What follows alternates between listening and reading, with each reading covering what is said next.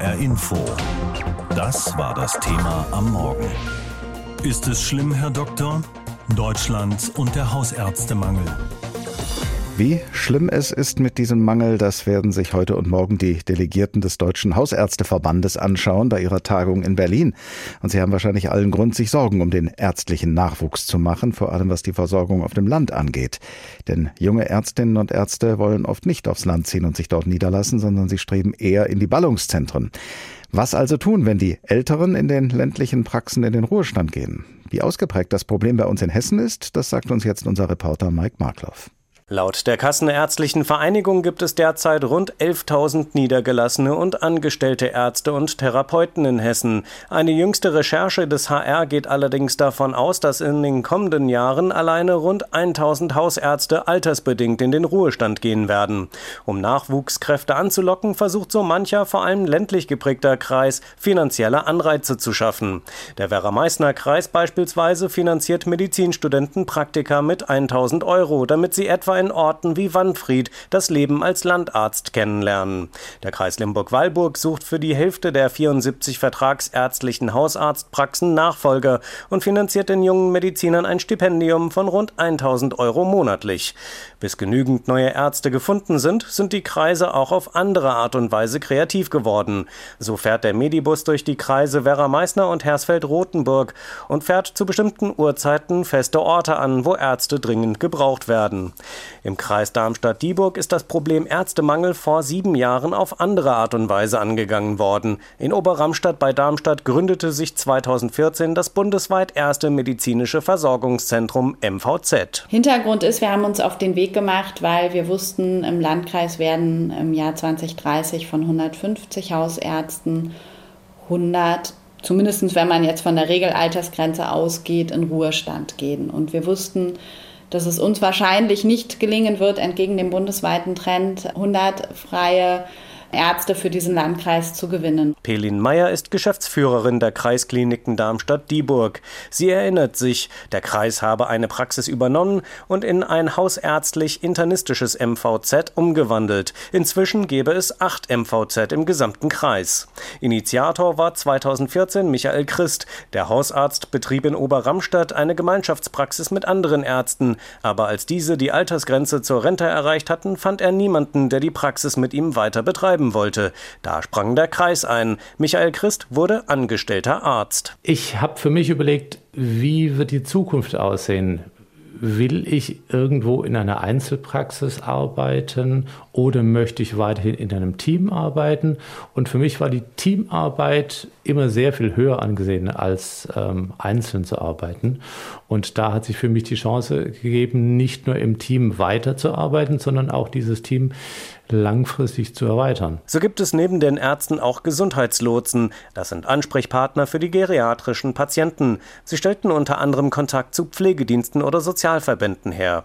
Außerdem gäbe es zwei nichtärztliche Praxisassistenten, die viel Hausbesuche bei Patienten vornehmen und schauten, muss der Hausarzt kommen oder braucht der Patient vielleicht einfach nur ein bisschen Zuspruch. Der Hauptvorteil, sagt Hausarzt Michael Christ, er könne sich auf seine Kernkompetenz konzentrieren, die Versorgung der Menschen. Ich habe nicht mehr dieses ganze Drumherum. Ich habe weder die finanziellen Sorgen und Risiken zu tragen, ich muss mich weder um Anschaffung der Hardware und der Software kümmern, ich habe keine Investitionskosten persönlich. Personalmanagement entfällt, weil das, da ist jemand anders zuständig dafür. Das MVZ-Modell, sagen Michael Christ und Pelin Meyer, habe Hessen und auch bundesweit viel Aufmerksamkeit bekommen und könne durchaus auch als Blaupause für andere Kreise in Hessen gelten. Vor allem dort, wo es wenige Städte, aber dafür umso mehr Land gibt. Hat man Fieber oder drückt der Magen, dann sucht man den Hausarzt oder die Hausärztin auf. Aber immer häufiger muss man deren Praxen erst einmal suchen, bevor man sie aufsuchen kann. Und in manchen Gegenden wird man in absehbarer Zeit lange suchen können. Das geht aus einer Studie im Auftrag der Robert Bosch Stiftung hervor, die im vergangenen Jahr herausgekommen ist. Danach werden im Jahre 2035 rund 11.000 hausärztliche Stellen in Deutschland unbesetzt sein. Und fast 40 Prozent der Landkreise müssen damit rechnen, unterversorgt oder von Unterversorgung bedroht zu sein. Carsten Zich ist stellvertretender Bereichsleiter Reporting und Analysen beim unabhängigen Forschungs- und Beratungsinstitut für Infrastruktur und Gesundheitsfragen, abgekürzt IGES, das besagte Studie im Auftrag der Robert Bosch Stiftung durchgeführt hat.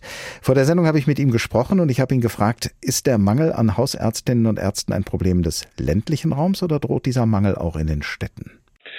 Das ist ein Problem überwiegend des ländlichen Raums. Das ist derzeit so und droht nach unserer Prognose auch in der nächsten Dekade weiter so zu bleiben. Aber wir beobachten diesen Mangel auch jetzt schon innerhalb großer Städte, beispielsweise in Berlin, in Hamburg. Da gibt es ganze Stadtteile, wo sie derzeit keine Nachfolger für Ärzte finden.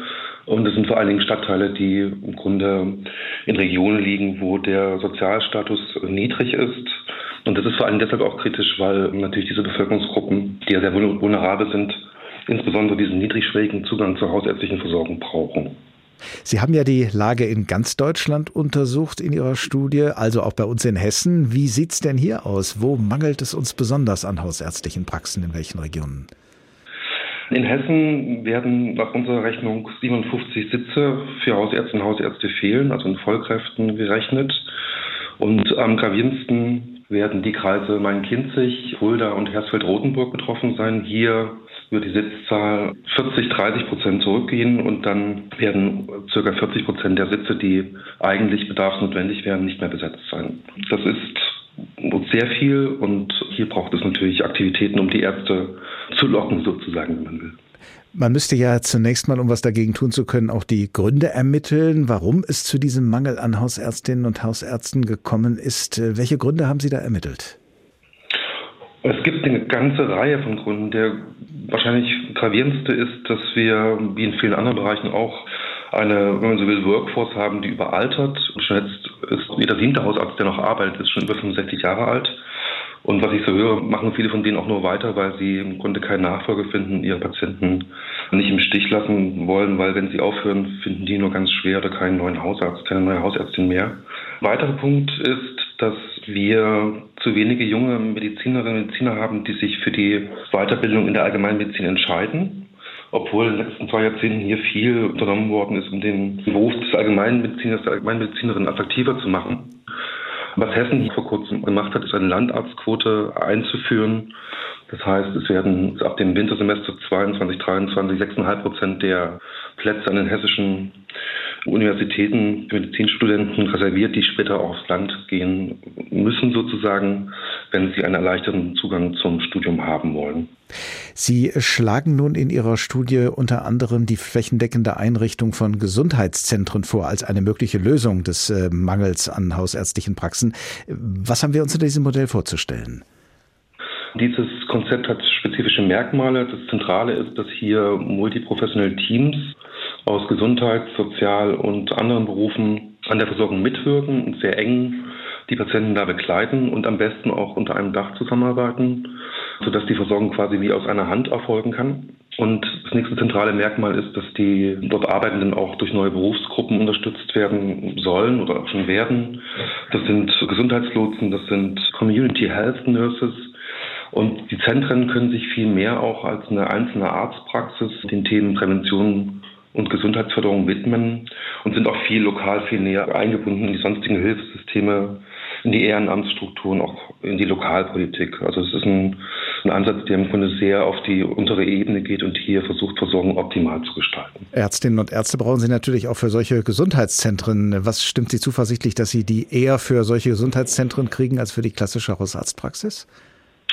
Wir denken, dass es in Zukunft einfach auch essentiell ist, dass wir die besonders rare und auch sehr teure Ressource Hausärztin, Hausarzt und das gelingt in diesen Zentren ganz gut durch die Mitarbeit anderer Berufsgruppen und Personal stark von Routineaufgaben, Routinefällen entlasten, bessere Prozesse schaffen können.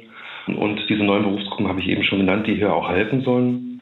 Und dadurch wird im Grunde werden Ressourcen frei bei den Ärztinnen und Ärzten, die im Grunde sich jetzt in einem viel stärkeren Maße auf medizinisch besonders anspruchsvoll zu versorgende Patientengruppen konzentrieren können. Die Ärzte müssen hier in der Regel nicht selbstständig eine Praxis betreiben, sondern es sind auch Optionen möglich, dass man sich quasi anstellen lässt, in Teilzeit arbeiten kann. Und das ist natürlich auch für junge Kolleginnen und Kollegen da sehr attraktiv. Das sind die zentralen Argumente, die dafür sprechen, dass dieses Konzept attraktiv ist. Und auch die, die junge Ärzte sagen, sie wollen tendenziell nicht mehr in der Einzelpraxis arbeiten. Sie wollen in solchen multiprofessionellen Settings arbeiten und quasi nicht mehr allein mit den MFAs irgendwo isoliert vor sich hin arbeiten.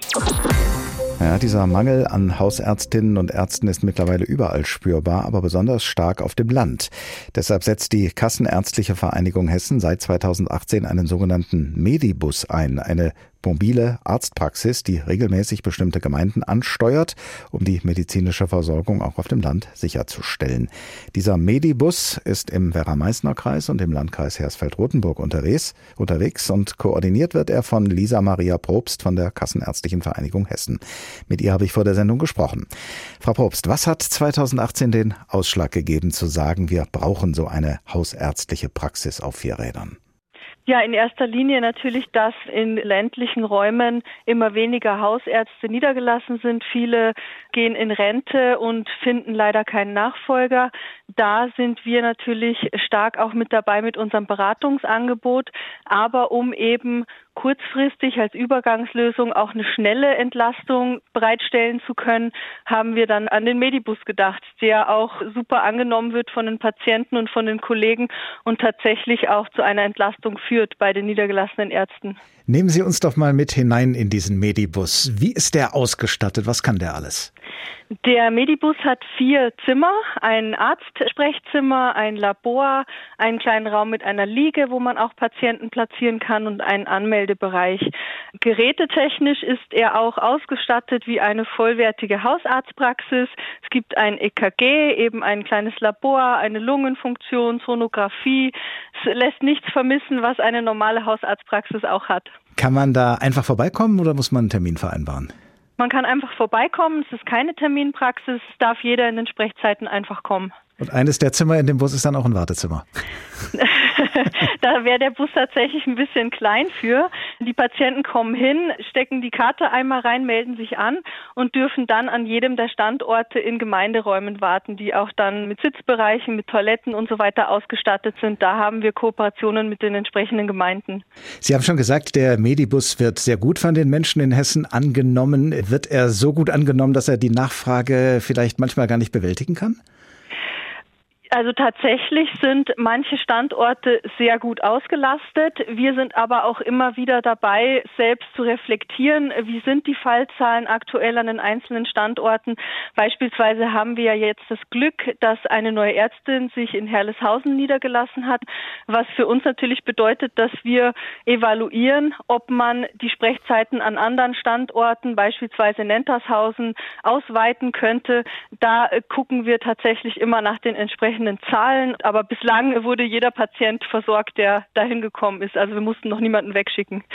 Zwei Jahre nachdem der Medibus zum ersten Mal eingerichtet worden ist, haben Sie an einer Neukonzeption mitgearbeitet, an der Konzeption des Medibusses 2020. Was haben Sie da geändert? Wir haben erweitert um ein sektorenübergreifendes Element und eine Kooperation mit der Diakonie abgeschlossen. Aufgrund des älteren Patientenklientels fanden wir das eine gute Brücke auch, um da ein vollumfängliches Beratungsangebot zur Verfügung stellen zu können. Die Diakonie Eschwege Land bietet hier Pflegeberatung an, hat auch einen Hospizdienst angegliedert, wo Hospizberatung, Seelsorge und so weiter angeboten wird. Und somit auch durch dieses sektorenübergreifende Element wurden wir auch glücklicherweise vom Hessischen Ministerium für Soziales und Integration auch gefördert mit einer Projektförderung von 80 Prozent. Was meinen Sie, ist der Medibus generell ein Modell für die Zukunft? Der Medibus an sich, wie er jetzt fährt, soll ja eine Übergangslösung sein. Das heißt, wir arbeiten sehr stark daran, die Ärzte zu vernetzen, junge Weiterbildungsassistenten in die Region zu holen, auch die Praxisnachfolge sicherzustellen durch unsere Beratungsangebote. Das heißt, der Medibus ist nur als Übergangslösung gedacht, um dann eben Zeit zu verschaffen und tatsächlich diese Standorte des Medibusses auch nachzubesetzen, also die Ansiedlung von Arztpraxen dort zu ermöglichen. Das ist die langfristige Strategie und insofern ist das eine tolle Übergangslösung, aber nichts, was dauerhaft Bestand haben soll.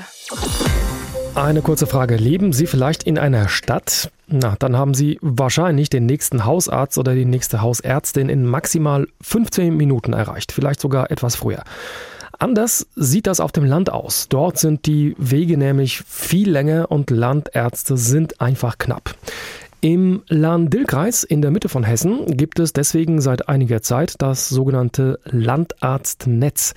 Mit einer Festanstellung und anderen Annehmlichkeiten versucht man da, neue Ärzte in die Region zu holen und dort auch zu halten. Alina Leimbach berichtet jetzt von einem Beispiel aus Breitscheid. Breitscheid ist eine kleine Kommune in Mittelhessen. Gerade einmal viereinhalbtausend Einwohner leben hier in der Nähe des Dreiländerecks.